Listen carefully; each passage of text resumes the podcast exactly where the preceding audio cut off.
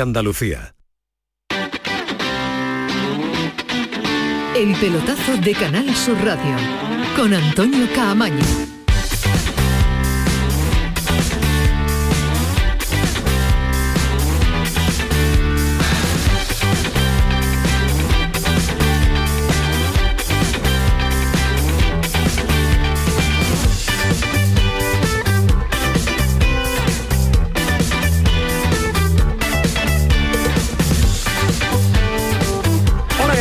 Noches, 11 y 5, esta es la sintonía del pelotazo. Estamos a 10 minutos de que termine una nueva jornada del Campeonato Nacional de Liga, la jornada intersemanal. El último partido que queda es el que se está disputando en este momento, fútbol en directo, con la victoria del Atlético de Madrid ante el Levante en casa del conjunto levantino. 1-2, acaba de adelantarse en el marcador, pero le está costando una auténtica barbaridad. Atlético de Madrid esta temporada mandar en los partidos. Acaba además de ser expulsado el eh, Cholo Simeone en eh, un día en el que la noticia está en Barcelona, ahora vamos a estar también, pero antes se termina la jornada con el Atlético Madrid, hace una hora ha jugado el Granada. Empatado sobre la bocina, 1-1 ante el Getafe y rescata un punto en un partido en el que tuvo más ocasiones eh, que el rival, que el equipo madrileño, pero no estuvo acertado de cara a la portería contraria. Eh, tan fallón estuvo que incluso Luis Suárez, su delantero goleador, de momento poco goleador esta temporada, desperdició un penalti que le hubiera dado la victoria. Así que el conjunto nazarí sale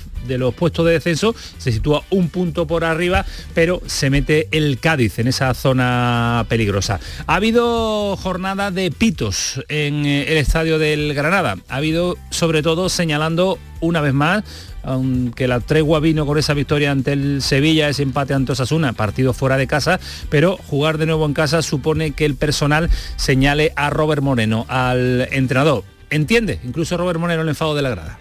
La reacción es eh, señalar al que consideran responsable de eso. Eh, yo lo tengo que asumir, lo acepto, pero yo voy a seguir trabajando más si cabe todavía. Y mucho que tiene que seguir trabajando para mejorar este Granada, que en el día de hoy no ha estado del todo mal, pero cuando tiene ocasiones eh, y cuando tiene oportunidades y no es capaz de conseguir los tres puntos, pues eh, situación eh, complicada. Ismael Medina, ¿qué tal? Muy buenas. Hola, ¿qué tal? Muy buenas, Antonio Camaño. ¿Te ha gustado el Granada? ¿Te ha gustado el partido? Bueno, el último de la jornada. No ha merecido ni mucho menos perder, no merecía ir perdiendo. Incluso el empate me parece injusto porque es el día que más ocasiones he visto que ha generado. No es un Granada para tirar cohetes, está todavía buscando su seña de identidad, pero he visto que por lo menos no ha sido un desastre de equipo, lo que pasa que lo ha salvado Jorge Molina. Lo preocupante que por encima del juego y del resultado no hay conexión a día de hoy entre el técnico y la afición. Y la temporada se puede hacer larga repito, el día en el que no ha jugado tan mal, por lo menos ha salvado un punto. Ha salvado un punto el Granada, insisto, y sale de las zonas de descenso. Eh, Alejandro, ¿qué tal? Muy buenas. Hola, buenas noches, ¿Te ha, ¿Te ha, gustado a ti el Granada? ¿Algo, algo que destacar? Después nos vamos a meter en el análisis pausado. También vamos a sumar ahora a Rafa Lamela y Antonio Callejón, eh, pero queremos escuchar tu impresión. Bueno, no, ha estado mejor, ¿no? El, Granada hoy, pero, pero al final eh, se enfrenta al peor equipo de la liga. Eh, a día de hoy, ¿no? El, el, Getafe yo creo que es el peor equipo de la liga. Eh, se ha puesto por delante, ha ido perdiendo. Eh, yo creo que ha dado eh, cierta seña de impotencia. Decía Ismael, ¿no? Que, que no hay conexión entre el entrenador y, y, la grada más allá de los resultados. Yo creo que es que los resultados es lo que lo marca, claro. la, la, falta de conexión, ¿no? el, el, resultado y encima que el equipo tampoco es que haga un juego especialmente brillante. Hoy ha estado mejor, pero cuando está mejor no gana y cuando está mal pierde, ¿no? Entonces, eh, desde luego la, el, el, cóctel del, del, Granada a día de hoy yo creo que es absolutamente un cóctel molotov y, y vamos a ver eh, no sé, a mí, sinceramente, me recuerda mucho la situación de Robert Moreno, Moreno a la de Kuman en el Barcelona. Pero, y eso que viene de 5 de 9, ¿eh? que viene de ganar, empatar y empatar, lleva tres partidos invictos, pero, pero aún así uno, todavía... Con una diferencia abismal. A Kuman no lo quería nadie en el club, a Robert Moreno lo, lo quieren, quieren, y lo quieren, mantienen sí, los, claro, que, claro, claro. los que están. Y yo decía que por encima del resultado a mí sí me ha sorprendido, habló de la conexión, porque no era un día donde el Granada estaba jugando horrible y no venía con malos resultados. Es decir, que creo que es que no hay conexión. Que lo marcan los resultados. Claro, si estuviera el cuarto o el quinto, el lo, séptimo, adora, no habría, lo adoraban. Pero mmm, no hay conexión, eso se nota. Después insistimos mucho más en este partido para analizarlo con toda la profundidad que se merece, insisto, con Antonio Callejón que ha estado presente en vivo y en directo, que diría el antiguo y el clásico, con Rafa Lamela que también lo ha visto eh, a lo largo de los 90 y muchos minutos que ha durado el partido, a 2-7 de prolongación en ese, en ese partido. Está terminando el partido ante el Atlético de Madrid, hay una mano que no han considerado que sea penalti, pero el día, lo decíamos, eh, viene marcado eh, por el cese de Kuman, que se lo contamos ayer antes de marcharnos de este pelotazo. Ahora el objetivo es buscarle un sustituto, todos los caminos conducen eh, a Doha, a Xavi, pero mientras llega o no llega Xavi, Sergi Barjuan, ex del Recre, ex del Recreativo de Huelva, ex del eh, Córdoba también. Y amigo de Antonio Camaño. Y ex comentarista del pelotazo. bueno, visitó un par de veces el pelotazo. Bueno, visitó, fue un con, con tertulio más. Fue un auténtico sí. placer El titular sería un amigo de Antonio Camaño el fútbol. Empezó nuestra amistad regular, pero fue, fue, fue un poquito mejor. Ahora en el filial se hace cargo temporalmente Seribar Juan de la primera plantilla, mientras, insisto, se cierran esas negociaciones con eh, Xavi, al que no veía Alejandro al frente de como hombre elegido por la puerta en el día de ayer. Ahora nos va a contar Juan Jiménez, porque tú seguías eh, las, el, el, olor, ¿no? Las sensaciones que tenía Juan Jiménez. Yo solo escucho a Juan Jiménez. Cuando ¿Solo? se trata de, sí, de información, cuando se trata de información del Barça, solo escucho a Juan Jiménez bueno, pues y en vamos general. a escuchar más. Y eh, a mí Juan Jiménez me dijo hace eh, bueno, a mí y a todos los oyentes del pelotazo, nos dijo esos problemas que había entre Xavi y Laporta por, Por de aquello de que fue de Penalti en contra del Atlético de Madrid. Y entonces, bueno, pues yo, yo pensaba que, que estaba muy complicado. Ahora, es verdad, es verdad que ha cambiado, que, ha- que ha, cambiado la situación y sobre todo que me da la sensación de que la puerta está en un callejón sin salida. Claro, y el que ilusiona al barcelonismo, pues el que es el que va a poner al frente del conjunto azulgrana. Penalti a favor del Atlético de Madrid, lo que ha escuchado No, no, en de contra, fondo, en contra, en contra, en contra del Atlético de Madrid, perdón, lo que ha escuchado de fondo, cortando la intervención de Alejandro Rodríguez Siempre, es un clásico. Ismael Medina, pero hoy ha sido también jornada de ofrendas. El Sevilla ha conmemorado el 65 aniversario del fallecimiento de Ramón Sánchez Pizjuán. Allí ha hablado Pepe Castro, después lo vamos a escuchar. El Betis ha estado en el gran poder de Sevilla, ha hablado Aro, después lo vamos a escuchar. Y mañana se juega una nueva jornada de segunda división, abre el fuego el líder, el Almería se enfrenta al Leganés. También vamos a escuchar a Rubi, su entrenador, que defiende, que defiende el liderato. Y en Cádiz movimiento de mercado porque José Mari, inédito este año, y en la prolongación, ya lo saben, de Cervera en el campo, con 34 años, puede firmar su vinculación una temporada más, incluso se habla de uno más uno, eh, de cara a la próxima temporada. Ahora se lo contamos eh, desde eh, la tacita de plata. Esto es el eh, pelotazo, vamos a ver si va rápidamente, vamos a publicidad para contarles el que puede ser el empate a dos del Levante ante el Atlético Importante. de Madrid. Está Adolfo frente a los mandos técnicos, nuestro queridísimo Adolfo está por también ahí Antonio Franco, ya se nos ha marchado, Kiko Canterla, Paco Tamayo, todo el equipo del pelotazo, todas las reacciones de deportes ya preparada, 11 y 12. Esto es el pelotazo hasta las 12 de la noche, sigue la discusión, de momento no se lanza el penalti en el Ciudad de Valencia. El pelotazo de Canal Sur Radio con Antonio Caamaño. En este mes de octubre, únete a Social Energy y di no a la subida de la luz. Ahorra hasta un 70% en tu factura con nuestras soluciones fotovoltaicas y aprovecha las subvenciones de Andalucía. Pide cita al 955-441-111 o en socialenergy.es. Solo primeras marcas y hasta 25 años de garantía. La revolución solar es Social Energy. Para acordarte del 11 del 11 piensa en tus palabras preferidas. Climatizada, tiene 11 letras. Tiempo libre, tiene 11 letras. Islas Caimán, 11. Pues Pulpo tiene 5. Ya, pero Pulpo a Feira tiene 11. Ya está a la venta el cupón del sorteo 11 del 11 de la 11, con un premio de 11 millones y 11 premios de un millón. 11 del 11 de la 11, el día que recordarás siempre. 11. Juega responsablemente y solo si eres mayor de edad. El pelotazo de Canal Sur Radio con Antonio Caamaño.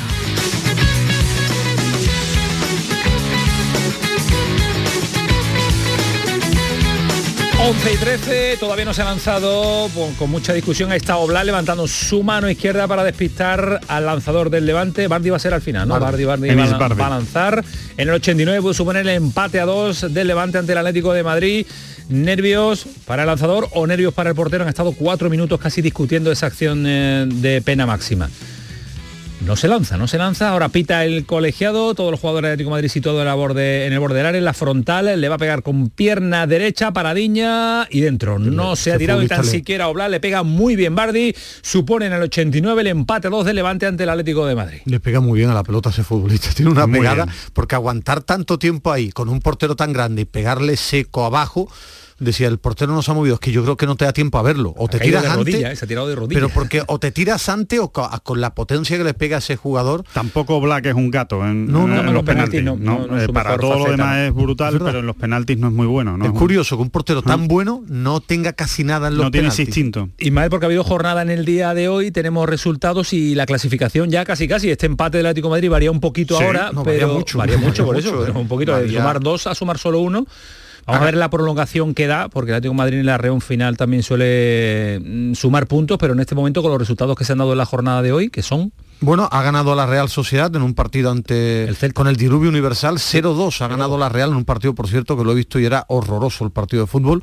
0-2 con los goles de Isaac y bueno, a la Lidón, a la Limón entre Merino y el y el Central. Han empatado a uno el Granada y el Getafe. Ahora este empata dos entre el Levante y el Atlético de Madrid. Líder en solitario. El, la Real Sociedad con 24 puntos, líder en solitario. Ya después hay varios equipos empatados a 21 puntos, entre ellos el Real Madrid, el Sevilla, el Betis y pendiente también de lo que haga el Atlético de Madrid. Y ahora mismo en la zona de descenso estaría 8 puntos el Granada, pero fuera de descenso, en zona de descenso, 8 puntos el Cádiz, 5 el Levante, 3 el Getafe. Es un poco pronto todavía, ¿no? Para, para, para encender demasiadas alarmas, pero, pero bueno, es una, es una tendencia. Y vamos a ver este partido que no ha acabado. Ya sabemos cómo es el ocho- Atlético de Madrid. ocho ¿no? de prolongación, así que vamos a tener no un ratito fío. todavía de partido e insisto que el Atlético de Madrid suele ganar muchos puntos en el tramo final y sobre todo en las prolongaciones. Han expulsado a menos. Simeone eh, y está con, con uno menos, ¿no? No, no, no, no, No, perdón. no, perdón, no, no, no, El no. menos es, el- es- es el Simeone. Que, que- Es que el Atlético de Madrid, menos el Simeone. que no es poco, ¿eh? con, con este tanto del Levante es que el Atlético de Madrid tendría 19. ¿eh? Es decir, si gana está, estaría con 21, pero 19 a 5 de la Real Sociedad, para Sí. mí la mejor y plantilla el, de la Barça, liga. y el Barça que está en un desastre estaría a cuatro de, de ese- de este Atlético de Pero con un ¿eh? par de partidos menos, ¿no? Puede ser. un partido. Ahora Uno, mismo un partido menos tiene Mm. el Real Madrid, el Sevilla, el Atlético de Madrid, el Atlético de Bilbao, el Barcelona, Esto es- el esto Alavés, es- el esto Granada. A ver si, es que a la ver si iguala clasificación- porque es que esto es increíble. La clasificación, pues vamos a ver cuándo se iguala, ¿eh? porque se habla del mes No, de no, febrero para, No, en para diciembre. El- Sevilla-Barcelona, la fecha que tienen elegida es el 21 de diciembre. Otra cosa que no es oficial, pero es la No, fecha no, no. elegida. Ismael, la AFE no va a dejar, la Asociación de Futbolistas Entonces- Españoles no va a dejar que los jugadores tengan menos vacaciones de lo que se merecen. Entonces de cachondeo también, No, de cachondeo, la claro, liga, pero de cada cachondeo uno la defiende AFE. sus intereses. Porque ponerlo en unas vacaciones de Navidad, ya el año pasado se jugó por la, por la, por la pandemia y hubo problemas y este año la AFE, intuyo, ¿eh? no, no es información, pero eh, opinión, que la AFE no va a dejar que se juegue Si un partido juegas el de sus- 21, te vas el 22 de Vale, vale, vacaciones, no, no, como ha pasado sí, otras veces. Ha habido jornadas, sí. muchos años, sí, pero yo me refiero que ha habido jornada el día 22 de diciembre más de una vez y vuelve el día con 2 sus de enero, vacaciones ¿no? correspondientes. No se trata de la fecha, sino de los días que les corresponden por convenio. Y este año intuimos que va a haber otra vez problemas con la Asociación de Futbolistas Españoles. Vámonos hasta Granada porque allí ha estado y sigue, imagino, Antonio Callejón, eh, con un partido en el que el Granada, insistimos, no ha hecho un mal encuentro, pero ha estado muy fallón de cara a la portería contraria, ha tenido más ocasiones que el Getafe. El Getafe, mal clasificado, no ha conseguido todavía una victoria esta temporada y le ha costado, ha tenido que sufrir hasta el final, hasta el último minuto de prolongación para que Jorge Molina lograra salvar un puntito. Eh, Callejón, ¿qué tal? Muy buenas noches. Hola Antonio, ¿qué tal compañeros? No ha sido un mal partido del Granada, lo hemos analizado un poquito tan solo en el inicio Sí. del, eh, del programa, pero no le ha dado para mucho más a este conjunto de Robert Moreno. Yo me quiero basar un poco no solo en mis sensaciones, sino en las que he palpado en, en las entrevistas finales, lo, lo que he podido comentar, ver las caras de los jugadores. Todos decían acabar con una sensación agridulce, esperaban lógicamente ganar, pero por cómo se ha desarrollado el partido, la mayoría de los jugadores del Granada creen que merecían una, una victoria. Y bueno, como, como hablan de agridulce, pues yo tengo las cosas dulces que he anotado y, y las agrias. Eh, en lo positivo, creo que el Granada ha jugado mejor, pero no tiene puntería, negativo. Creo que salva los muebles al final por segundo partido consecutivo, que es algo a tener en cuenta. No le pierde la cara ya el Granada a los partidos en los últimos minutos. Lo negativo es que creo que tiene un déficit enorme, y ahora ahondaremos en ello, en el juego aéreo, que le puede pasar muy malas, jugadas, muy malas pasadas esta temporada. También positivo que sale del descenso. Oh, estamos teniendo problemas con esa conexión eh, con eh, Antonio Callejón. Y pues aprovechamos rápidamente para saludar al compañero del Ideal, a Rafa Lamela. Rafa, ¿qué tal? Muy buenas. ¿Qué tal? Buenas noches. Pues suenas como un auténtico cañón. En el periódico, imagino, ¿no? Dándole el retoque final a esa, a esa crónica para el, del día de mañana, ¿no? Así es, estamos acabando la sección y aquí tenemos buena conexión, como sabéis. Tenemos RSI, no, no es el móvil, eh, entra, entra cañón. Auténtico cañón desde el Ideal. Ojalá hubieran entrado goles de Granada así hoy, ¿sabes? como tú suenas, sí. ¿Cómo, ¿Cómo, titulas? ¿Lo has titulado ya? Bueno, eh, Jorge Molina salva otro punto para el Granada las postrimerías, ¿no? Básicamente un poco van, van, por ahí los tiros, ¿no? Le daremos un poco vueltas a esa idea, ¿no? Porque Montoro fue el otro día en, en el Sadar, ¿no? El que marcó los últimos minutos, prácticamente en el mismo minuto. Y esta vez ha sido otro veterano, Jorge Molina, un gol de cabeza que yo creo que por lo menos ha hecho bueno el esfuerzo global del Granada en este partido. Me parece que no ha sido el peor partido del Granada, ni mucho menos. Es cierto, como estaba incidiendo Antonio, que, hay un déficit alarmante en el juego, en la defensa del balón parado, en el juego aéreo, en ganando ese tipo de duelos que son detalles muy importantes en primera división para ser competitivo, pero creo que el Granada ha puesto todo en el campo hoy, al menos todo según el modelo que quiere Robert Moreno, ¿no? Ha tenido la pelota, ha llegado muchísimo. Es cierto que tampoco Soria ha sufrido en exceso, pero las llegadas eran bastante claras y ha fallado un penalti, ¿no? Que un penalti que, que yo no sé lo que está pasando, si es que había un topo ahí metido, si es que lo han pisoteado el punto de penalti, supongo que mañana se verán las imágenes, porque evidentemente Luis Suárez no le puede pegar peor a la pelota. No, no, no tiene sentido que un jugador de esta calidad mande el penalti donde lo ha mandado si es que no había buen, buen piso, pero, pero también tiene que revisar dónde está puesta así la pelota, es, tener algo más, no sé, de picardía, pisar el, pisar el, la zona alrededor del, del, punto de penalti para que lo tenga, para que lo tenga más, más idóneo, pero ha sido muy raro ese penalti que ha fallado y más sí, mira, es que lo ha mandado fuera del estadio casi. Sí, la ha pegado horrible. Yo creo que por muy mal que esté el césped, un jugador de la élite no le puede pegar tan mal. Eh, a mí la sensación que me deja el, el Granada hoy, que ha merecido ganar, pero que todavía está buscando sus señas de identidad. Es decir, tiene como una pelea interna entre lo que tiene y lo que quiere. Es decir, cuando el equipo se pone por delante, como el día del Sevilla, es un equipo solidario, el equipo se entrega, eh, defiende con corazón. Cuando se pone por detrás en el marcador, intenta tener la pelota, pero le, le, cuesta generar ocasiones claras de peligro. Es un equipo que llega bien a la frontal del área, a la línea de tres cuartos, pero no tiene colmillo. No tiene colmillo. Es decir, para mí sigue teniendo ese carácter, ese corazón, ese, esas ganas de pelear cada punto con, con todo, le falta todavía saber qué quiere para ganar los partidos. Y repito, en el día en el que hoy para mí ha sido el día que menos merecía perder, Hombre, en incluso el, empatar en, el en la último, liga. los últimos tres partidos, en el último mes de competición, no sé si está de acuerdo, por lo menos estamos viendo competir a este Granada, porque ha habido partidos en el que ni tan siquiera, y lo analizábamos previamente, no había ni, ni, ni, ni aparecido en el, en el partido. Por lo menos ahora se agarra el resultado, se agarra el tramo final, tiene ese empuje necesario para sumar un puntito. De puntito a puntito va a sufrir mucho, es. La, es la buena noticia, ¿no? Que, que, al menos de amor propio sí está tirando, ¿no? Pero estoy de acuerdo con Ismael en que, en que le falta, le falta eh, por lo menos mostrar que sabe realmente a lo que quiere jugar ¿no? y, y, y, a lo que juega en cada, en cada partido. A mí me, me da la sensación de que es un, es un, un equipo un poco anodino. Eh, intenta, eh, quiere, los jugadores desde luego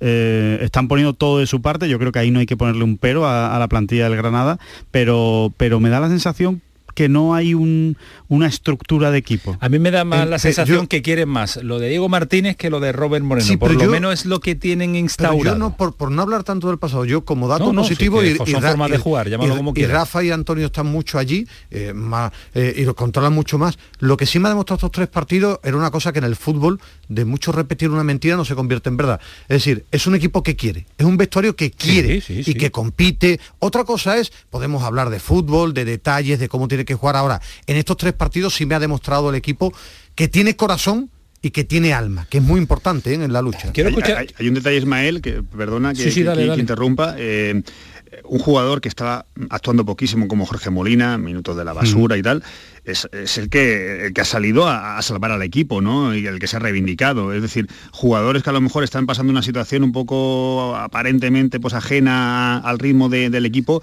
pues reman en la dirección correcta, ¿no? Eh, al final es, es ahondar lo que estés comentando. Hay salud en ese vestuario, eso es muchísimo. Sí.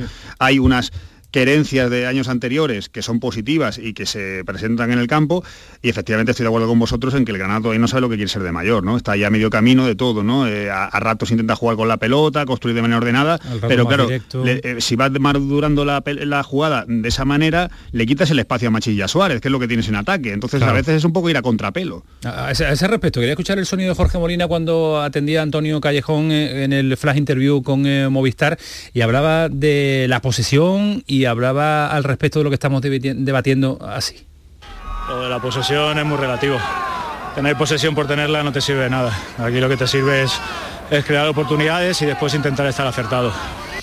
Callejón, eh, Rafa, ¿cómo interpretáis esta declaración eh, de intenciones, no sé, del goleador del... A mí me ha sorprendido. A mí también. A mí me ha sorprendido porque yo la pregunta la hacía con, intención de buscar algo positivo. Eh, yo sé que el entrenador quiere ir por esa dirección. El Granada creo que ha sido muy superior con el balón, aunque no lo ha transformado en, ocasiones claras. Y Jorge Molina ha sido contundente. Aquí lo que hacen falta son ocasiones, no tocar por tocar. Había un momento de 75% de posesión y Jorge Molina ha dejado claro que eso a él no le vale. Yo creo que no le gusta este estilo, pero bueno, si el entrenador insiste en él, pues tendrán que, adaptarse, no les queda otra. Pero en cualquier caso estoy de acuerdo con vosotros en que eh, esa lucha final en los partidos, que era un problema que tenían los las primeras jornadas ya demostraron estos dos últimos partidos que no bajan los brazos hasta el último minuto. La Mela cogerá el recadito lanzado por un veterano e importante en ese vestuario Robert Moreno o no? Hombre, Jorge Molina eh, tiene 39 años y no le queda ni un pelo en la lengua, eso está clarísimo, ¿no? Yo creo que ha sido un dardo, no sé si envenenado, pero evidentemente tenía una única dirección, que es la del modelo de juego del entrenador, pero es que mm, volvemos a lo mismo, ¿no? Yo creo que mm, a veces en esas pequeñas decisiones está la clave de todo. Carlos Vaca, por ejemplo, está por delante de las preferencias, en las preferencias de, Robert Moreno a la hora de jugar, y Carlos Vaca no ha dado todavía mm, prácticamente nada al Granada, y sin embargo Jorge Molina cuando sale te aporta remate, te aporta opciones de, anotar, eh, de alguna manera finaliza esas aproximaciones con centro que, hace Machís o que, o que puede hacer Rochina, es un jugador muy útil y se está dando cuenta que este año pues no está participando apenas nada. Hoy se ha reivindicado. Máximo goleador del año pasado, ¿eh? es, que al, final, con, ese motor diésel que tiene él, pero sobre todo con esa inteligencia que tiene en el área, le da muchísimo al equipo. En cualquier caso, Robert Moreno también está demostrando una cosa, es saber rectificar. Y creo que a partir de ahora Jorge Molina, si no sale titular el lunes me extrañaría, pero creo que va a jugar bastante más.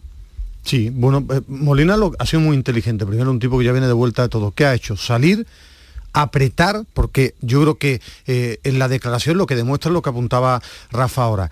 Él no entiende que Vaca vaya por delante de él en la rotación. En Pamplona jugó titular, es decir, él cuando un jugador ya tiene una hoja de servicio en el Granada, tiene que ir por delante, lo que y después que en el debate a él en el Getafe y en el Granada que le ha ido bien con matices, Bueno, eh, equipos verticales, equipos fuertes, equipos de, pelea, equipos que llegan y que remata segunda jugada. Y ahora este modelo de tocar mucho, de salir y jugar hacia atrás, o consigue resultados o es problemático. Y a Rafa y a Antonio, que están mucho allí, si me permites, Antonio, yo repito, soy muy reiterativo, muy pesado. Me parece tremendamente preocupante que algo tiene que hacer el club, algo el entrenador este caldo de cultivo para un equipo que lo normal es que pelee por el descenso, estos gritos cuando tú vayas perdiendo partidos, complicado, ¿eh? Es complicado. ¿eh? Solo, un matiz a lo que comentabas de la rotación entre Vaca y Jorge Molina. Yo creo que Jorge Molina es un tipo súper honesto y sus quejas no van tanto porque él lleve muchos años en el Granada y se haya ganado estar por delante de Vaca, es porque él se verá mejor que Vaca y eso es lo que le molestará, que, evidentemente en este caso ponga a un jugador que está peor en los entrenamientos que él. Si él viera que Vaca está mejor que él, yo te digo que no sería asumiría su suplencia con, muchísima dignidad y elegancia como es Jorge, Jorge Molina. Al respecto de lo que apuntaba Ismael Medina, eh, Rafa y Antonio, eh, pitos que habéis vivido vosotros eh, presencialmente y en directo allí, ¿el destinatario era único Robert Moreno? Sí, sí, absolutamente. Bueno, es, que, ha sido un, Robert Betellán, ¿no? Lo que se ha cantado, ¿no? no, de toda la grada. No había ninguna, ninguna duda al respecto, ha sido en esos últimos minutos, justo antes del gol de Jorge Molina, ya ocurrió el día de la Real Sociedad. Con gente además saliendo, que hemos visto además que se abandonaba el estadio porque no daban eh, nada ya por, la posibilidad del empate y se han perdido el empate de Jorge Molina. En mi opinión ha sido hoy el chivo expiatorio un poco de, la situación frustrante, ¿no? De estar estrellándose contra una pared continuamente. No creo que hoy sea ese gran responsable. Evidentemente hay que repartir culpabilidades pero bueno, la vuelta a salvar un veterano, como decíais antes, eh, evidentemente no lo van a destituir, eh, va a dirigir a Granada en el partido del lunes. A ver qué sucede con el Levante, ojo, porque mm, ahora mismo el equipo está fuera de descenso pues, por la coyuntura, con, los mismos puntos que, el Cádiz, pero claro, mm, caer el lunes contra otro rival directísimo como el Levante, que viene ahora mismo de empatar con el Atlético de Madrid, pues, pues, pues, volveríamos a, tener una semana dramática, a las puertas de otro encuentro por todo lo bajo con el español, ¿no? Eh, que bueno, que aunque está un poquito mejor, eh, también está luchando por la permanencia. Pues Antonio, muy rápido, si me permite una crítica muy rápida. Sí, no me ha gustado la reacción del público en el descuento, teniendo en cuenta que este equipo se está dejando el alma para intentar empatar o remontar los partidos y yo creo que puede mostrar su malestar contra el, entrenador, el presidente o quien, sea, en cuanto pite el árbitro. Bueno, pues eh, opinión al respecto de Rafa Lamela, por cierto, me voy a apuntar en las retransmisiones, no es familia de Eris Lamela. Si eres la mela de Sevilla, no tiene ningún vínculo con Están igual de fuertes, ¿eh? Están igual de fuertes. El otro día te estaba escuchando y me pareció que lo decías, ¿eh? Me dijo mi mujer que lo decías, la mela. ¿eh? Se viene arriba las retransmisiones, Rafa. Un abrazo fuerte a los dos. Un abrazo. hasta luego, cuidaros muchos. Vamos mucho, vamos a llegar a las once y media. Estamos dando el fútbol en red de la información. Ahora el pelotazo se suma a RAI y en Canal Sur. Ahora, cuando terminen los pitos. El pelotazo de Canal Sur Radio con Antonio Caamaño. Seguimos a las once y media en el pelotazo hasta las 12 de la noche en Canal Sur Radio y también en Radio Andalucía Información. Acaba de terminar la jornada y era en cuanto a lo que han estado contándonos en Radio Andalucía Información, el partido del Granada, el partido del Atlético de Madrid, también en la segunda parte y parte importante de ese primer encuentro que nos contaba Ismael Medina con la victoria 0-2 en Vigo con mucha, mucha, mucha agua. Y ya sí podemos actualizar la clasificación tal cual está, Ismael, porque ya terminó el partido. Muy bonita la, liga, líder, sí, lo voy a repetir hasta la saciedad. Sí, porque él, identifica bonito con emocionante. Claro, Bueno, pues sí, está emocionante, pero ella mí me está gustando la liga. El partido entre Atlético Madrid y el Levante ha sido muy bonito de ver. El Villarreal Cádiz el otro día y ayer el Betis, el otro día el Sevilla Levante. Líder Real Sociedad 24 puntos. Este sí ha jugado los 11 partidos. Segundo Real Madrid, Sevilla y Betis con 21. Después un grupo de varios equipos con 19. Rayo Vallecano, Atlético de Madrid 19. Eh, y Osasuna con 19. Ese Atlético de Madrid Betis con dos puntos por encima del Betis del Atlético de Madrid. Pero con un partido menos el Atlético. ¿eh? Y después ya 17 Atlético de Bilbao y 15 el Barcelona. Es decir, le llevan 9 puntos el, la Real Sociedad al Barcelona. Y en la parte baja, como apuntamos, Deportivo Alavés 9 puntos, Granada 8, zona de descenso 8 el Cádiz, al igual que el Granada, 6 el Levante, 3 el Getafe. Tiene mucho mérito la victoria de hoy de la Real Sociedad. ¿eh? Tal y como está la liga, como está empatada, ganar en Vigo 0-2 con esa contundencia tiene mucho mérito. A mí la Real Sociedad me da una sensación extraordinaria, que se puede caer, sí, pero me parece que de momento con 24 puntos en 11 jornadas, son muchos puntos ya, ¿eh? la media que lleva la Real Sociedad es un extraordinario en este inicio de, campaña. Y ha marcado, ha marcado un andaluz en el líder, colíder de la liga italiana. Ha ganado el Nápoles 3-0 y ha marcado Fabián. Todo lo tuyo, Ismael. Andaluz. todo lo tuyo. no, tú, tú que me dices que es un programa andaluz, ¿no? Y ha marcado un andaluz en la, en Serie A, ¿no? Pero cabe todo, 11 y 32, paramos un instante y ahora nos vamos a buscar a otro andaluz que está en la ciudad condal, que clásico es la ciudad condal, ¿eh? está Juan Jiménez allí. Yo creo que anda aburrido el hombre, así que le vamos a molestar desde el pelotazo para que nos cuente cositas varias de la porta, de Kuman, de Xavi, de Sergi Barjuan, de mi gran entrenador y amigo como es Sergi Barjuan. Como Exclusa. como lo haga bien, se va a quedar allí. Hombre, llega Xavi. 11 y 32, ahora nos cuenta Juan Jiménez. El pelotazo de Canal Sur Radio con Antonio Caamaño. Tus programas favoritos en Canal Sur Sevilla. La radio de Andalucía. ¿Sabes que en Concesur dos hermanas te regalan la luz de emergencia V16 homologada? Ven a realizar el mantenimiento de tu Mercedes y llévatela totalmente gratis hasta el 31 de octubre solo en Concesur dos hermanas. Infórmate en grupoconcesur.es o en el teléfono 955 634 400 marcando la opción de cita previa. Oye, ¿qué pipas estás comiendo? ¡Qué buena pinta! ¿De verdad me lo preguntas? ¿No las reconoces? Pipas hay muchas en el mercado. Sí, pero pipas reyes son las auténticas, las de siempre, con sal y sin sal. Incluso las del león son de frutos secos reyes. Que sí, que sí, me ha quedado claro. Frutos secos reyes, tus pipas de siempre. Este viernes, la mañana de Andalucía con Jesús Vigorra te enseñará el Museo de Bellas Artes de Sevilla y la exposición Cara a Cara, Picasso y los Maestros Antiguos. Una muestra que presenta nueve obras del pintor malagueño y otras siete de la colección del Museo Sevillano de grandes maestros barrocos como el Greco, Francisco Zurbarán y Francisco Pacheco. Una coproducción del Bellas Artes de Sevilla y el Museo Picasso de Málaga. La mañana de Andalucía con Jesús Vigorra. Este viernes, edición especial desde el Museo de Bellas Artes de Sevilla. Quédate en Canal Sur Radio, la radio de Andalucía. El pelotazo de Canal Sur Radio con Antonio Caamaño.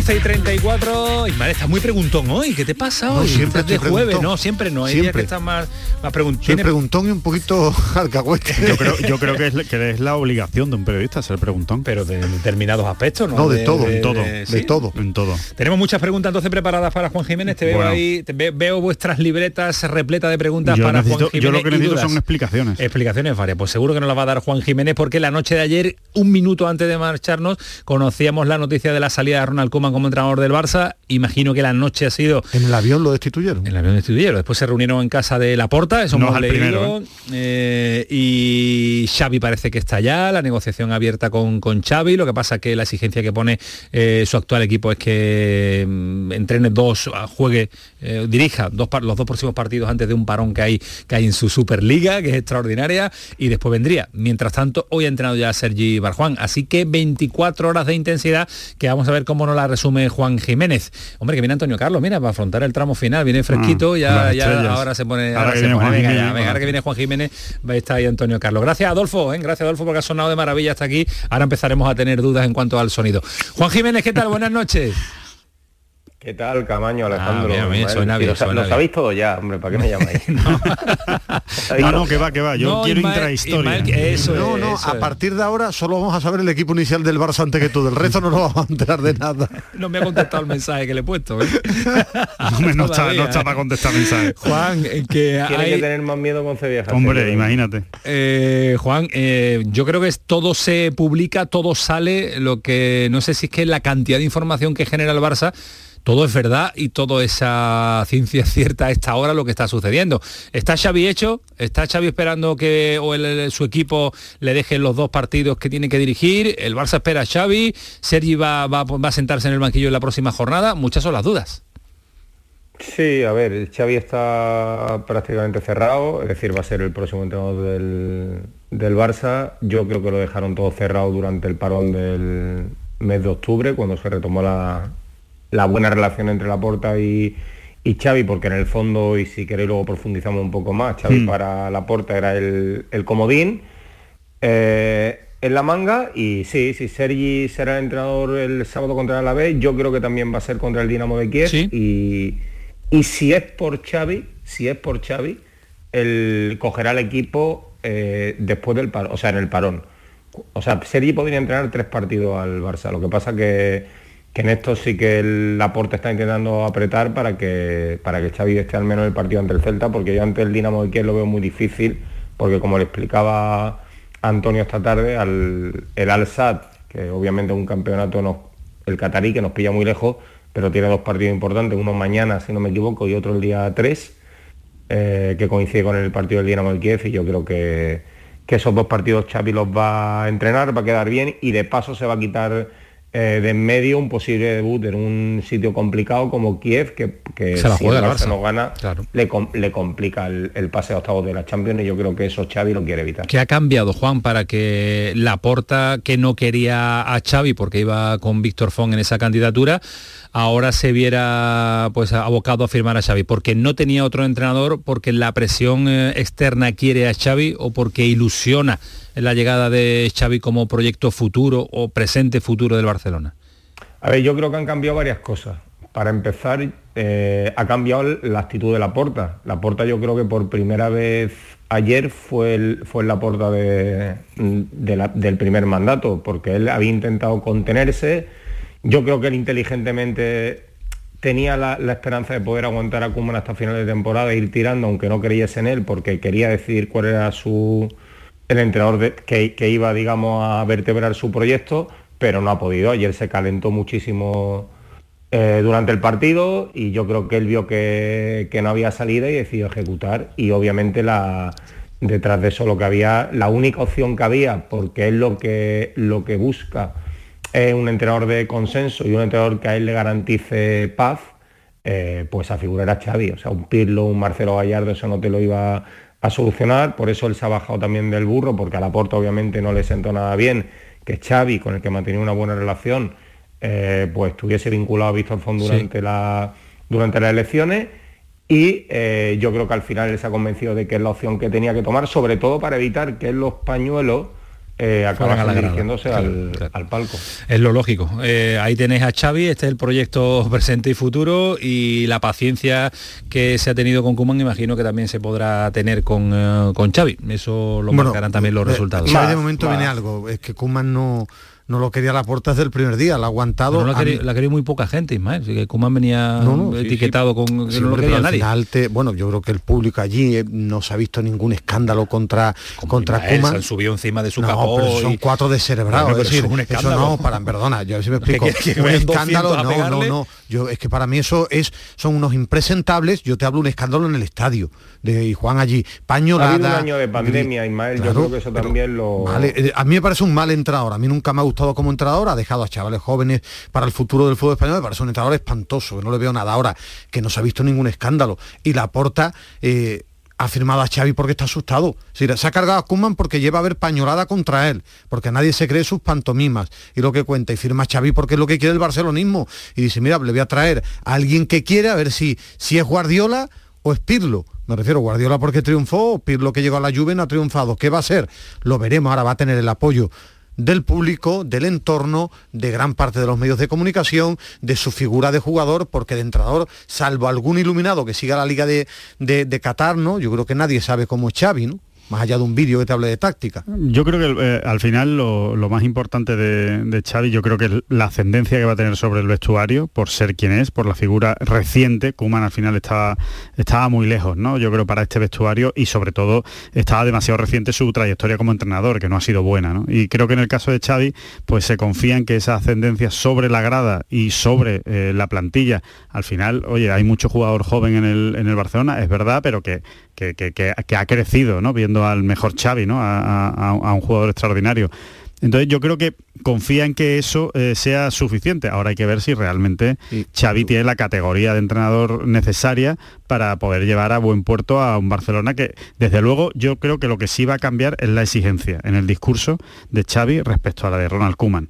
Yo creo que a Kuman le ha matado fundamentalmente... Eh, esto es lo que tenemos, esto es lo que hay. Sí, yo creo que es verdad, yo creo que tenía parte de razón Kuman en que él no tiene ni muchísimo menos ha tenido la mejor plantilla del Barça, pero ha sido excesivamente eh, crudo a la hora de plantear esa, realidad, ¿no? Y yo creo que Xavi no creo que cometa esa torpeza. ¿Se le darán años a Xavi o se sabe, Juan, cuánto va a firmar, cuánto se le va a ofrecer? ¿Qué idea tiene Laporta y Mateo Alemán al respecto del futuro de Xavi? No, no, eso no ha trascendido mm, todavía, ¿no? No, ha trascendido años. Lo que, lo que parece claro es que viene con su hermano eh, y con un ayudante más, un preparador físico y tres personas de, de scouting. Eso sí parece claro, no tiene nada que ver con el, con el proyecto y con el organigrama que él tenía pensado si el presidente era Víctor Font, pero por lo menos cinco o seis personas le, le van a acompañar, pero yo creo que obviamente la porta lo tiene que, le tiene que firmar un contrato largo para que, para que esto tenga credibilidad. No, no, me imagino a Xavi firmando por lo que queda de temporada y una más, algo así. Yo supongo que firmar un contrato mínimo ¿De dónde saca el dinero, Juan, para Xavi y para Kuma? Prometiéndole para otros años, ¿no?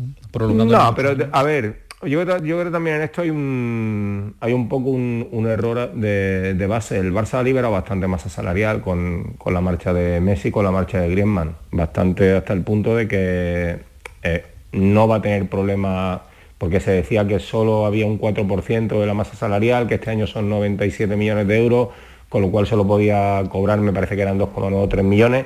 No es así, que vamos, ya me parecería suficiente por un entrenador que todavía no tiene experiencia, pero ha liberado un 20% más de, salario antes del final de mercado, y con lo cual eso no va a ser un problema. No sé cuál va a ser el primer sueldo de Xavi y su equipo técnico, pero en eso el Barça ahora mismo, aunque parezca mentira en un club que tiene 1.350 millones de deuda, tiene, o sea, tiene opción. Por eso os contaba hace tiempo que el, problema con Kuman no era el, dinero del despido, que es carísimo, que es carísimo porque son 13 millones de, euros, a no ser que lleguen a un acuerdo. El problema era es que Laporta no quería pisar en falso a la hora de tomar la decisión sobre su entrenador y los resultados le han abocado a tomarla antes de tiempo y bueno, yo creo como contaba muy bien Ismael, es la, la solución de consenso y como muy bien contaba Alejandro, porque creo que también esa es una de las claves, había un personaje que para muchos de los que están en el vestuario es un ídolo y para esta generación joven de gente que ha visto a un Barça triunfador es alguien cercano y mucho más relevante y, con, y que va a crear más empatía que la, que, que la que haya podido crear Kuman. Último detalle más. No, que lo más difícil para mí de, de un una persona que entra a un vestuario con compañero es tener la personalidad suficiente para dejar fuera jugadores que ya no están bien han sido compañeros tuyos. Ese detalle es... Pero no tienen muchos. Bueno, no tienen muchos. Piqué, Jordi Alba, Busquets, eh, Sergi Roberto... el, caso complicado aquí es el de Piqué. Eh, claro, el caso complicado aquí es el de Piqué porque no, no, digo que... obviamente no son enemigos, pero es una relación digamos, normal. Él tiene mucha relación de amistad con, con Busquets, en el que se va a apoyar seguro, y con Jordi Alba lo, tiene bastante bien catalogado a nivel futbolístico. Aquí el asunto va a ser si se atreve a dar el paso de, sentar a Piqué, que por otro lado eh, eh, comparte el mismo gente que lo va a traer al, Barcelona que Arturo Canales y que tiene muy buena relación con Laporta. Yo creo que para medir la personalidad de Xavi en el vestuario, eh, va a ser muy importante saber qué relación va a tener con Piqué. Bueno, pues va a ser uno de los eh, primeros problemas, entre comillas, que se va a encontrar Xavi cuando aterrice en un vestuario siempre difícil y siempre complicado. Son decisiones que tiene que tomar Xavi. Sí, perdón, Antonio, que también hay una cosa, que no es que le estén quitando el puesto a gritos a, Piqué. No, no, por eso, que no hay nadie que, haya roto la puerta para que Piqué esté, en el banquillo. Ahora, ahora que este fútbol moderno, qué fácil qué fácil es llegar a un es llegar a un gran a un gran equipo. Me refiero y lo pongo digo Xavi pero fácil, fácil si eres Xavi, claro. no, y, si Zidane en el Real Madrid y Pirlo en la Juve. Sí, hay que ganar muchas cosas pero ¿eh? te pongo de ejemplos que han, sí pero Guardiola triunfó pero yo me refiero pero no sabía si iba a triunfar sí, pero después de Guardiola después de Guardiola Pirlo en la Juve Xavi al Barça Zidane en el Real Madrid. Hablo de memoria es decir es que antiguamente había que tener o a lo mejor yo pienso mucho en el pasado. Yo no recuerdo. bagaje y trayectoria que han llegado. Años anteriores había que tener algo más de bagaje, ¿no?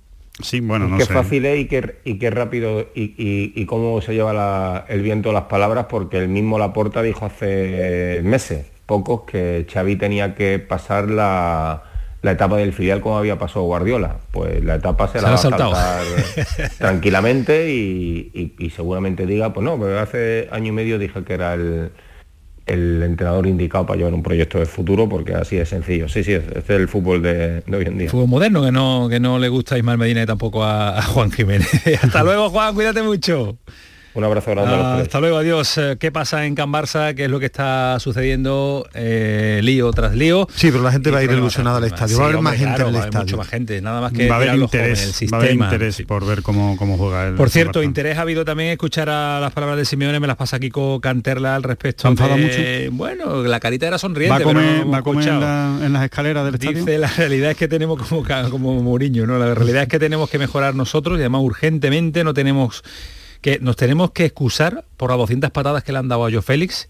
Eh, no va a haber eh, nada que cambie, nada que opine, que haga cambiar la decisión arbitral. Y dice, hoy me sentí como cuando era jugador, cuando tenía una tarjeta amarilla y te estaba buscando el árbitro porque venía a venir la segunda en cualquier momento. El Cholo no solía hablar de los árbitros pero cuando le va las tampoco cosas ha dicho gran no cosa. ha nada, tampoco ha dicho gran cosa. han dado en el alambre. no ha dicho lo único que ha dicho es cuando era jugador muy listo, tenía que estar pendiente de sí pero no no no ha dicho que no es penalti yo me refiero en eso él sabe moverse en el alambre. A mí me parece me parece muy gracioso que un, que un jugador como que un entrenador del Atlético de Madrid y en este caso el, eh, un entrenador Simeone con el estilo que tiene el Atlético de Madrid deje entrever que le dan muchas patadas a un jugador suyo. y para mí que en este fútbol moderno el Atlético de Madrid está fallando porque no está fichando buenos defensas. Es decir, la gran solidez que le hizo campeón últimamente está fichando a gente de ataque y atrás no está respondiendo esos grandes defensas que era la señal de identidad del Atlético Sí, de Madrid. No defiende como defendía anteriormente. Eh, un día también en el que ha habido ofrendas ah, florales, eh, varias además, han coincidido Betis y Sevilla en un día clásico. en el que lógicamente pues han hablado los presidentes también. Alejandro y- era mucho de ir a las ofrendas, le Sí, gustaba y mucho. tú también, Sí. tú también eras para captar No, esas no. imágenes, porque esas imágenes eran muy, muy, muy llamativas para la capital de España. Ha hablado Pepe Castro de la jugada en el día de ayer y del enfado que tiene él y todos los sevillistas. Ver, mire, todos los sevillistas hoy estamos enfadados por esa jugada, yo incluido como no puede ser de otra forma. Yo entiendo que además eh, el error es claro y palpable. Yo creo que se precipita quizá el árbitro del VAR, porque si no lo tiene claro no tiene que avisar. Y si no lo tiene claro, y si lo tenía claro, el árbitro no hubiera ido a verlo al monitor. Por lo tanto, yo creo que es un error claro y palpable. Error palpable es la opinión de- del nido. ¿Te ha dado tiempo a verlo, no Ismael? Desde Porque ayer no, venía del el nido no, del nido no, desde el nido no. Ha dicho, ah, es que, no, de, de Pepe Castro, es que he visto el siguiente sonido, el siguiente Ya, sonido ya lo- ya- respecto de del ya lo vi ayer. Eh, mm, que se puede pitar mano, que el tema que no es ningún escándalo, que es verdad que... Sí, pero a mí no me vale eso de, ayer lo discutía con Luis Alberto, ¿se puede pitar o no se puede pitar? Antonio, ¿Cómo que se yo puede pitar? me ¿Que es estoy- mano? yo- no, yo me refiero, si no lo pita tampoco es un escándalo. Yo me estoy acostumbrando a este nuevo fútbol. Cuando veo mil repeticiones, entonces esto sí, puede ser pero falta o no puede ser falta, no, puede pitarse o no puede pitarse, ¿es Antonio, penalti o no es penalti? Es el nuevo fútbol. Es, es decir, No, ese nuevo to- fútbol no sí, vale, es el nuevo fútbol. Tú ves 20.000 repeticiones a cámara lenta y en directo no me lo parece y viendo 20 repeticiones sí. Es decir, eh, nos Yo tenemos que acostumbrar el fútbol. normativa en la A mí- mano es penalti. A mí en mí es directo, penalti. en Aunque- di- aunque le no, no, ponga es penalti, penalti. hablamos de penalti. Con la en normativa. Otra cosa es que no estemos de acuerdo que con la normativa. Acción anulada, es es en que acuerdo directo, Que en directo en el partido, en directo en el partido no se ve. Y si ahora si ves empeñado. 20 repeticiones lo, lo ve, no es un escándalo. Bueno, pero para eso está el bar, para ver las repeticiones. Eh, se- eso. se hay veces que sí, hay veces que no. Se esperaba a Pepe Castro después de la Junta General de Accionistas eh, que apareciera para dar su opinión al respecto de lo que había sucedido con José María del Nido. Se había escuchado del Nido después de la Junta, no se había escuchado a Pepe Castro. Suena a cansino y reiterativo. Pero bueno, pues vaya por delante. Un sonido de Pepe Castro hablando de lo que sucedió en la Junta y de las palabras de José María del Nido después. Lo dijo en 2017, 2018, 2019, 2020, 2021. Lo dijo en 2017, lo dijo en 2018, lo dijo en 2019, lo dijo en 2020, lo dijo en 2021. ¿Quiere usted más rotundidad que esa? Ha entrado en bucle. no, pero Pepe que es un Castro. tema que va a seguir así, es que no, es decir, Cansa mucho ya, Ismael. bueno, aunque, aunque aunque Pues queda canse, mucho, ¿eh? es una realidad del Sevilla, aunque canse, no podemos vivir de espaldas igual que Sí, con el no, VAR. no, No, si no- podemos vivir de espaldas ahí está el a sonido, lo que no es el vivimos a VAR, espaldas no. de la realidad. Pero me refiero que vamos a seguir, que de este tema se va a seguir hablando bastante ahora, dentro de un mes, dentro de dos meses, porque es una realidad accionarial del Sevilla que va a seguir que lo dando dijo aquí ruido. del nido, que en, eh, ahora y dentro de tres meses va a intentar comprar acciones y dentro de seis va a comprar acciones y que va a seguir ¿Qué va a peleando por algo los- que él considera bueno, oportuno. ¿qué va a pasar ser, con los americanos? Si van a seguir, van a vender, no van a vender, es que van a pasar cosas en el futuro accionarial del Sevilla. ¿eh? Y se lo contaremos, aunque no nos guste eh, mucho el tema accionarial y imaginamos que tampoco a los aficionados. También ha estado Aros en la ofrenda floral al Gran Poder en Sevilla y ha estado el eh, presidente pues eh, feliz, contento, satisfecho, que está el Betis en un momento extraordinario futbolísticamente. El mejor y- momento de su etapa de su presidencial. etapa presidencial con, con diferencia. Eso se le ha preguntado a Aro eh, y dice que sí, que es el Betis que buscaban, el Betis que deseaban, pero que no sabe si es el mejor de los últimos años. Dan Antonio. Bueno, es un gran Betis. Yo no sé si es el mejor de los últimos años, de mi época, pues de, lo- de los mejores. Yo no, no recuerdo un Betis, digamos, con esa continuidad en resultados, con ese torrente eh, ofensivo. Bueno, pues estamos viendo un gran Betis, pero ya digo, hay que también tener los pies en la tierra, a lo que hay que ir al partido siguiente, puesto fútbol y las dinámicas cambian. Ahora mismo estamos en una buena, en una buena inercia y es la que hay que seguir aprovechando. Ayer, Ismael, iniciamos ese debate comparando al Betis de ahora con el Betis de, de Serra de hace unos años. ¿Te parece mejor? ¿Te parece mejor? ¿Te parece el mejor Betis de los últimos años? Tendría que Un buscar poquito histórico. partidos. Eh, a No mí me partidos, parece- pero no, ya no partidos, ¿eh? sino una etapa prolongada Sí, del Betis que lleva mucho tiempo jugando bien. Yo hace mucho tiempo no recuerdo un Betis eh, con tan buenos resultados durante un año entero, ¿no? No es habitual. Y después futbolísticamente habría que, quizás el, el- aquel Betis de, de Oliveira, de Edu, eh, tenía partidos muy, muy buenos, pero es verdad que este es muy llamativo. Este es muy llamativo y uno viene con la, la, la para, última para mí imagen. ese Betis tenía mejores jugadores que este. Este No juega me- mejor con menos. Por, Em, por este mejor con menos. A porque- ver, tenía Jugadores tenía- individuales de muchísima más calidad, A ver, tenía seguramente a uno de los mejores delanteros de la liga, que era Ricardo Oliveira, Totalmente. eso es absolutamente innegable. Tenía a uno de los mejores centrocampistas de la liga, que era Edu.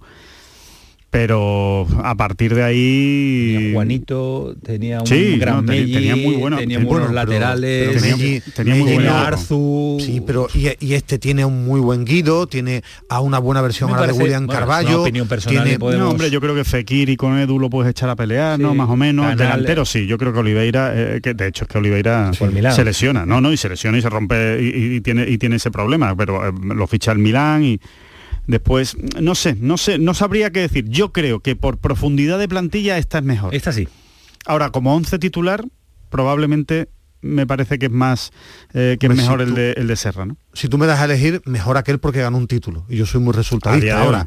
claro, lógicamente. Ahora, en cuanto a jugar al fútbol, yo partidos que le he visto al Betis de, de Pellegrini es muy es muy ofensivo y muy bonito de ver. Ahora, el tema, pero siempre es la misma, lo decía a- ahora. Y- pero queda mucho, claro que queda mucho y ahora cuando vengan adversidades lo comentaremos. Claro, si tiene fortaleza que mental, no la tiene, claro. qué va a pasar, qué no va a pasar. Eso entra, eso es ser futurólogo. Ahora, hablamos de la realidad día de hoy, ¿no? La realidad es que de nuevo hay una jornada de liga interesante en primera división y que se inicia ya mañana en segunda, porque la Almería defiende el liderato. Mañana se enfrenta en el Estadio de los Juegos del Mediterráneo al Leganés, un enfrentamiento con el conjunto eh, madrileño y ese partido lo va a contar clásico de esta emisora, un clásico de esta casa, Joaquín, porque vuelve a casa, vuelve al Estadio del Juegos del Mediterráneo después de dos salidas para pelear por el, eh, por el liderato. Buenas noches. El Almería vuelve mañana a casa y la dura y competitiva Liga de Segunda División le exige una jornada más, una victoria para reafirmarse en el liderato y dar un golpe de autoridad. Necesita vencer al Leganés mañana 9 de la noche Estadio de los Juegos Mediterráneos para continuar al frente de la tabla clasificatoria en Segunda División. No se fía y hace bien el técnico catalán de la Unión Deportiva Almería, Rubi del Leganés, que a pesar de que tan solo ha conseguido dos victorias en las 12 jornadas anteriores, sin embargo, Cuenta con una plantilla con calidad y experiencia suficiente como para amargarle el partido a cualquiera en esta dura y competitiva liga en segunda división. No obstante, el técnico catalán de la Unión Deportiva Almería volverá de nuevo a apostar por los mejores, ese equipo tipo que prácticamente ya casi conocen la mayoría de los aficionados en el estadio de los Juegos Mediterráneos. Sería el formado por Fernando en la portería, con Alejandro Pozo y Sergio Aquieme que entraría en el lateral izquierdo, aunque también podría entrar Alejandro Centelle. En el centro de la zaga, ahí están las dudas, aunque yo me inclino por el Radan y Daniel Carrizo. Por delante de ellos, César de la Hoz y Samu Costa. Las bandas serían Paralazo y Portillo. Engancharía a Arnau Puigmal, que ha sido uno de los que ha sacado rentabilidad los tres partidos en nueve días de la Almería para hacerse con un puesto y relevar al lesionado Robertone. Y arriba estaría Umar Sadí. Y es que, a pesar de la aparición goleadora de Diego Sousa, todo indica a que Rubi no va a apostar mañana por dos jugadores más adelantados, no va a cambiar su esquema de juego con Sousa y Sadí, por lo que será el nigeriano el que esté como referencia ofensiva.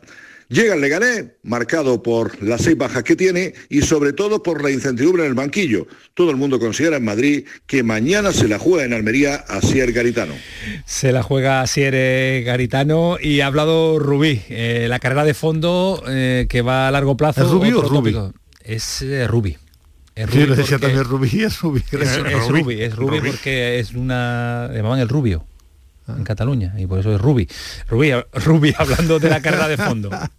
Nosotros estamos trabajando una carrera de fondo, el objetivo final sabemos que tenemos que intentar eh, pues dar una alegría muy grande este año al club y a la ciudad eh, y a la afición. Y yo sigo con el discurso del partido a partido, se nos presenta un rival que vosotros sabéis que está pasando problemas, pero que tiene un potencial importante.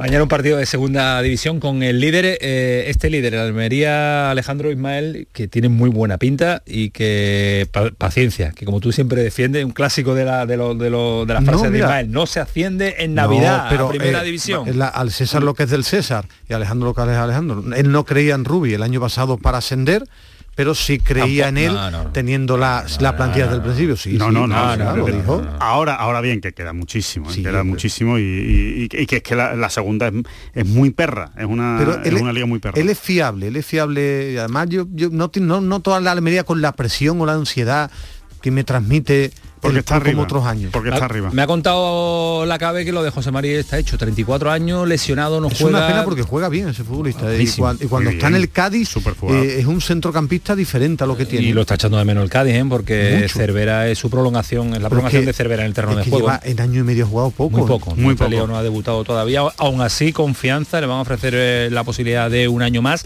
Nos lo contaba Javi Lacabe esta tarde. Partido Cádiz-Mallorca también muy importante el domingo. ¿eh? Bueno, es que estamos en la jornada 12. Sí, Sí, es que están está a ser todo muy partidos igualado. importantes, Sí, está todo muy Ismael. igualado. Sí, Pero sí, sí. eh, sí, pero para yo si noto el entorno gaditano, sí lo veo un poquito más revuelto. ¿Tú crees? Sí. Hombre, que están, están descenso. Cádiz. Bueno, bueno, Claro, no- era no- algo de esperar la segunda temporada de Cervera también. Yo creo que Cervera intuía lo que podía primera también. pasar. Era de esperar en la primera, pero lo hizo muy bien. La primera lo hizo muy bien, sacó puntos de donde, de donde. ¿Qué vas a hacer este fin de semana, Alejandro? ¿Te vas de puente? Pues no, no, no me ¿No voy vas de puente? No, no, no. Un no torneo importante Si que tengamos que seguir. que se va de No, puente. no, cuando ves de puente con la, con- con la familia, con la familia. Me quedo en casa y casa, ¿no? sí, sí, a ver fútbol, a ver mucho fútbol y porque por una por un fin de semana que nos deja tranquilo el, el golf. A ver ¿Sí? ¿Este fin de semana nada? Está tranquilo. Vale, hay vale, cosas vale, hay porque siempre hay pero- cosas. pero hay que buscar mucho, ¿no? Hay que hay que buscar rebuscar, mucho. hay que rebuscar. sí. Bueno, para, bueno, para aficionado medio no hay nada, pero para el aficionado friki hay mucho. Vienes hoy vestido de Halloween. Vengo de Freddy Krueger. Me lo han dicho por la calle. Me han dicho, wow, Freddy Krueger. Bueno, a ti, escritor antiguo. a ti no te pregunto qué vas a hacer. Medina. ¿Qué, qué libro estás leyendo, Medina, ahora? Ninguno, ¿no? Sí, pero no hablo de literatura. Ve, Oliva, yo no estoy no- aquí no- para hablar de literatura, Oli- crack. Oliva, que no lees nada. Sí, son, para las de tu que libro. son las 12 No, de la no. noche, que nos vamos. El último de Alejandro Rodríguez. Esto es el pelotazo que sigue enciende, sigue en Canal Sur Radio. Adiós.